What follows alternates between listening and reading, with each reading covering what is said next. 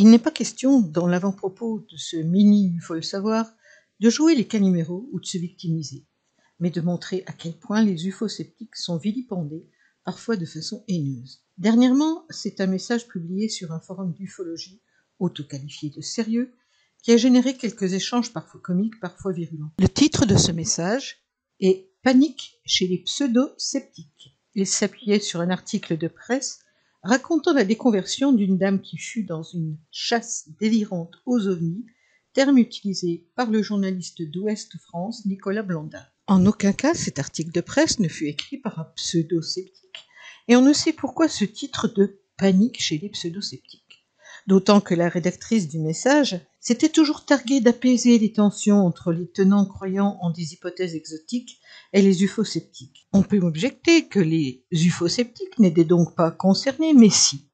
Pseudosceptiques ou pseudsceptiques, ce sont des termes employés par beaucoup de tenants croyants et notamment ceux présents dans ce forum pour qualifier ou plutôt disqualifier les ufosceptiques.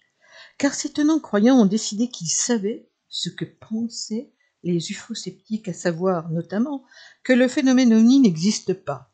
Et ce n'est qu'un exemple de ce qui est attribué à celles et ceux qui utilisent les outils du scepticisme parmi ceux de la panoplie indispensable à l'étude des cas d'observation de panne. Mais ça ne s'arrête pas là pour ce message titré Panique chez les pseudo-sceptiques.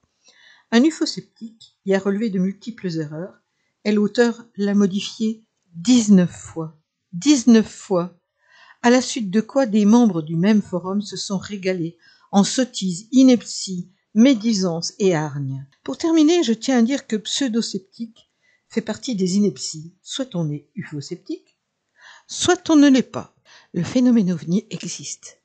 Il est intéressant de l'étudier et il y a de multiples approches et à divers niveaux, que je ne souhaite plus discuter avec des haineux et mon droit le plus strict qu'ils soient haineux en raison de leurs croyances, de leur tempérament ou de leur alcoolisme, peu me chaud. Je leur ai déjà consacré beaucoup trop de temps, et il y a dans ma vie bien d'autres choses que les ovnis, et surtout de répondre à ces gens-là. Depuis la non-révélation d'une accointance entre extraterrestres et Pan dans le rapport américain, certains ufologues, ce que je ne suis pas, peu nombreux il est vrai, il faut le noter, se montre particulièrement virulent envers les sceptiques qui avaient pronostiqué cette non-révélation en appelant à la prudence. Avec mauvaise foi, ils osent revendiquer à présent cette prudence qu'ils n'avaient pourtant pas. Ils nous accusaient entre autres de nous moquer du sujet des témoins. Pourtant, nous avons dit et répété depuis des années que les témoins sont en très grande majorité sincères quand ils narrent leurs observations.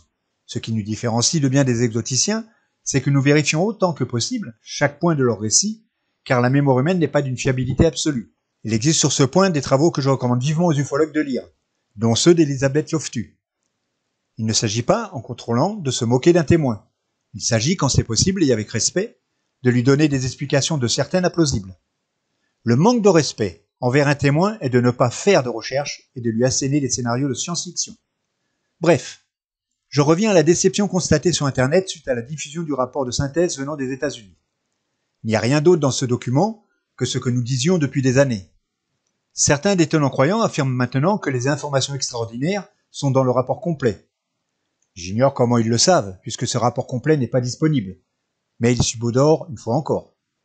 Toute certitude dehors, ils reprochent aux sceptiques de ne pas prendre en considération ce rapport complet. Je vous laisse réfléchir sur l'argument qui est censé être présenté ici. Dès lors, des propos peu amènes, euphémisme, ont été émis à l'adresse des ufosceptiques alors que c'est le fond du sujet qui est intéressant. J'ai lu des propos mensongers, que j'espère involontaires, incorrigible optimiste que je suis. On a cette habitude de dire que celui qui commence une agression dans un débat a perdu la partie. Celui qui a cette agression en tête pense, lui, qu'il a raison de procéder ainsi. Devons-nous privilégier un débat d'idées ou un débat sur les idées?